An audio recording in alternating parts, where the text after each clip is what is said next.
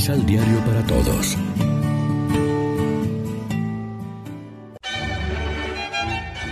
Proclamación del Santo Evangelio de nuestro Señor Jesucristo, según San Mateo. ¿Con quién puedo comparar a la gente de hoy? Son como niños sentados en la plaza que se quejan unos de otros. Les tocamos la flauta y ustedes no bailaron. Les cantamos canciones tristes y no trataron de llorar. Así pasó con Juan, que no comía ni bebía, y dijeron, está endemoniado. Luego viene el Hijo del Hombre, que come y bebe, y dicen, es un comilón y un borracho, amigo de la gentuza y de los pecadores. Pero, con todo, aquel que es sabiduría de Dios, ha sido reconocido por sus obras. Lección Divina Amigos, ¿qué tal? Hoy es viernes 10 de diciembre y a esta hora, como siempre, nos alimentamos con el pan de la palabra. La parábola de los niños que juegan en la plaza deja en evidencia que los judíos, al no comprender al Bautista, tampoco pueden entender a Cristo.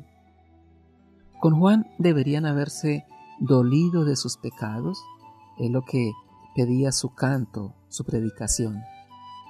Con Jesús deberían vivir el gozo de la conversión, ya que inaugura el reino de gracia y bendición de Dios. Pero aquella generación no supo hacer en cada momento lo que debía. Dos estilos tan diferentes, Juan y Jesús, de severa penitencia el primero y de próxima humanidad el segundo, dieron el mismo resultado negativo por culpa de quienes no querían ser interpelados a la conversión del corazón.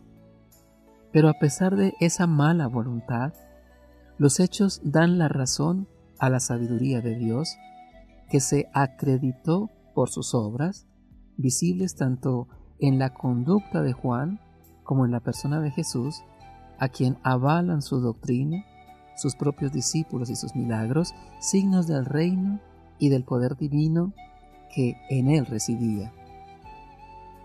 Necesitamos sacudirnos la confortable seguridad de la ambigüedad hipócrita para que bajo el soplo del Espíritu experimentemos en el adviento la aventura de Dios, su llamada a la conversión, la urgencia cristiana de lo nuevo y del amor que se inauguran constantemente con la venida del Señor. Reflexionemos. ¿Estamos atentos a la escucha y cumplimiento de los mandatos del Señor? ¿Sabemos descubrir, la presencia escondida de Dios en los acontecimientos cotidianos?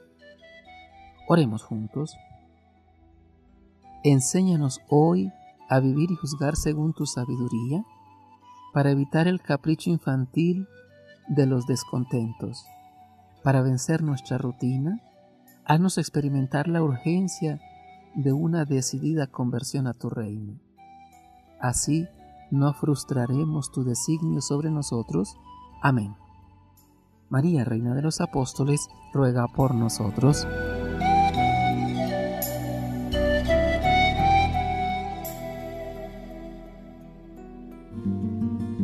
Complementa los ocho pasos de la Alexio Divina adquiriendo el emisal Pan de la Palabra en Librería San Pablo o Distribuidores. Más información www.sanpablo.co. Pan de la palabra. Vive la reflexión.